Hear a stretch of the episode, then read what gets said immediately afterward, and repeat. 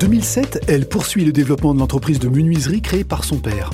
Audacieuse, passionnée par l'innovation et le développement du capital humain, Emmanuelle Legault, directrice générale de Cadio Industrie, et cette semaine, l'invité business. Je suis Clément Lessort et vous écoutez le podcast de l'invité business. Emmanuel Legault, bonjour. Bonjour. Merci d'avoir accepté notre invitation dans le fauteuil de l'invité business. Vous êtes présidente de Cadieu Industrie, leader français de la fabrication de portails, clôtures et garde-corps en aluminium sur mesure. Création de l'entreprise en 1973. Un siège social basé à Locronan. C'est 500 collaborateurs qui vous accompagnent au quotidien pour un chiffre d'affaires de 67 millions euh, d'euros.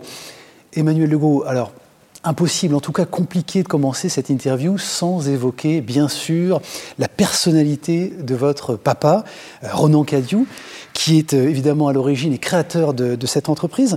Euh, peut-être d'abord, quel souvenir d'enfance vous gardez de lui comme entrepreneur? Le souvenir, ce sera peut-être ça, on est toujours en vie, mais sa moustache. C'était quelqu'un qui, euh, qui, était extrêmement bon, qui était un très bon chef d'entreprise et, qui est toujours extrêmement bon, mais qui essayait d'impressionner en, faisant ses yeux noirs et sa moustache. Et je pense que c'était un entrepreneur innovant, euh, extrêmement respectueux de son personnel, extrêmement respectueux de ses clients et qui m'a transmis cette, volonté de, ben de, ben de, toujours respecter énormément euh, les gens avec qui on travaille et pour qui on travaille. Il a commencé d'ailleurs sa carrière d'entrepreneur très jeune. Euh, à 16 ans, puisqu'il devait rejoindre son père qui avait euh, eu un accident de travail et il devait donc reprendre l'entreprise quasiment ou accompagner son père. Oui, c'est ça. En fait, euh, j'ai demandé d'ailleurs la semaine dernière quand est-ce que l'entreprise avait vraiment été créée, parce qu'elle a été créée en 1949 exactement par mon grand-père qui était également menuisier charpentier à Locronan. Et donc mon père a dû reprendre la société parce que mon grand-père a eu un accident de travail qui l'a rendu handicapé de ses jambes. Et donc mon père a repris le flambeau de son père et en a fait une très belle PME que j'ai repris en 2000 2007, euh, euh, il y avait déjà 150 salariés. Il est passé de deux personnes, deux ouvriers avec qui je mangeais tous les midis, qui dormaient dans la sciure de bois euh, dans une ancienne école que mon père avait rachetée, pour en, faire une très belle PME de 150 collaborateurs. Et aujourd'hui, bah, qui, compte 500 personnes. Bon, en 2007, justement, vous parliez de transmission de ce flambeau. Dans quel contexte se passe cette transition? Alors ça s'est fait dans un contexte compliqué parce que c'était la crise Lehman Brothers. Moi j'y travaillais depuis trois ans. Mon beau-frère et mon conjoint y travaillaient depuis euh, plus de dix ans déjà, donc ils la connaissaient très bien. Bon moi j'y étais née, j'y avais joué euh, dans les palettes et et j'y avais travaillé l'été, mais euh, c'était un contexte compliqué parce que les banquiers, euh, l'entreprise était, euh, avait un BFR très important, un besoin de, de trésorerie, un hmm. besoin de fonds de roulement très important, et, et donc bah, c'était compliqué par rapport aux, banquiers de trouver bah, pour lever la dette. C'est pas parce qu'on est héritier d'une société qu'on nous la donne. En fait, on a le droit de l'acheter en premier, mais on doit l'acheter. Une entreprise s'achète, et donc quand on a racheté cette entreprise, on avait un contexte économique difficile, mais les banquiers euh, de l'époque, euh, le CIC, la Banque Populaire, euh, le Crédit Mutuel, nous ont fait confiance à la troisième génération et ils nous ont accompagnés.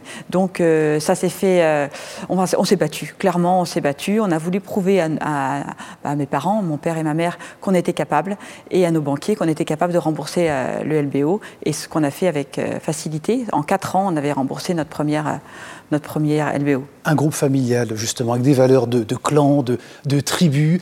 Euh, une gouvernance, d'ailleurs, et vous l'évoquez, euh, à trois personnes, trois personnalités, avec Anthony euh, Billan, justement, et, Jean-François Legault. c'est original, mais est-ce que c'est facile tous les jours d'avoir trois capitaines dans le même bateau?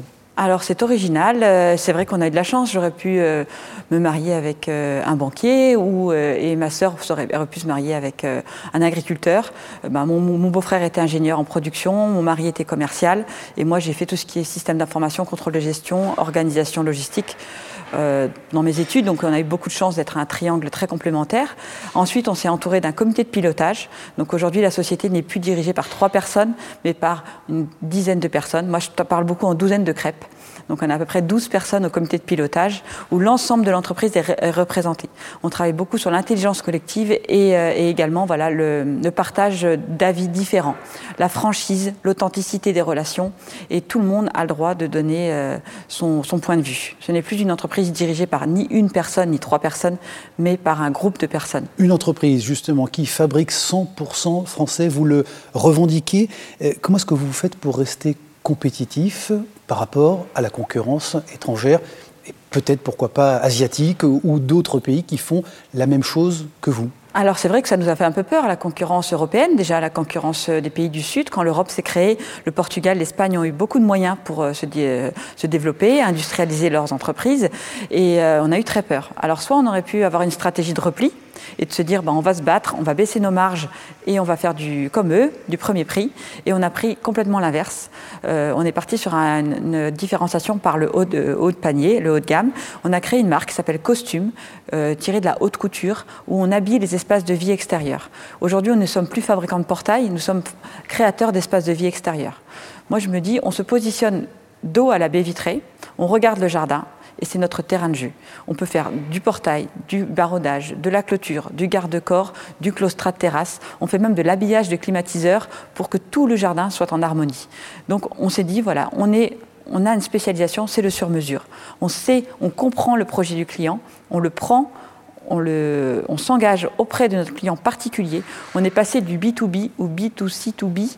En fait, on s'intéresse au particulier, à son projet, on lui trouve un installateur qui est notre partenaire et ensuite on travaille ensemble pour que le projet soit réalisé. Vous souhaitez conserver une taille intermédiaire et une organisation euh, agile, ça veut dire quel type de croissance maîtriser chez, chez Cadio Industries bah, c'est maîtrisé. Bah oui, c'est vrai que moi j'ai vraiment envie de transmettre cette entreprise. C'est une volonté de ma part de qu'une une quatrième génération euh, euh, soit aux commandes de cette entreprise. Elle se profile cette quatrième génération. Elle se profile. J'ai mmh. trois enfants, un grand qui est en, à l'EM Lyon aujourd'hui, euh, qui est passionné par le commerce, un deuxième qui vient de finir son bac scientifique et qui veut rentrer également soit à l'ESCA, là il est en train de faire des concours pour l'ESCA et pour, et pour l'EDEC, et une troisième qui voudrait être urbaniste ou architecte.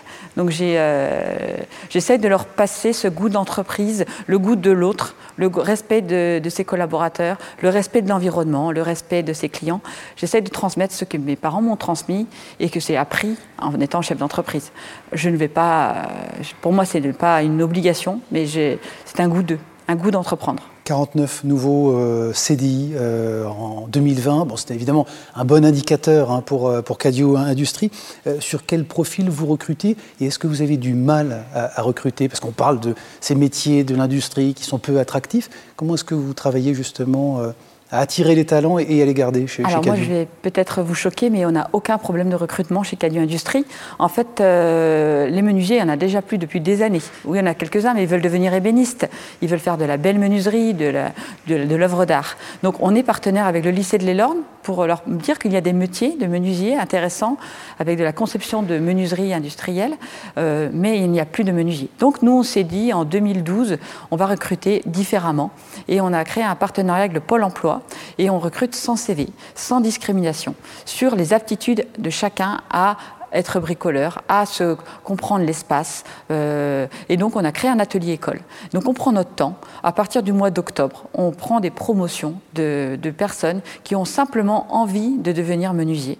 Et on les intègre par euh, douceur, euh, en les mettant dans un atelier préparé pour l'école et ils, apprennent, ils font des portails simples et ensuite ils deviennent de plus en plus euh, euh, ben, expérimentés et après, au bout d'un mois, on les fait rentrer dans un atelier euh, beaucoup plus facile et ensuite selon leurs aptitudes, ils deviennent menuisiers. Et on les fait passer des CQP de menuisier chez Cadieux.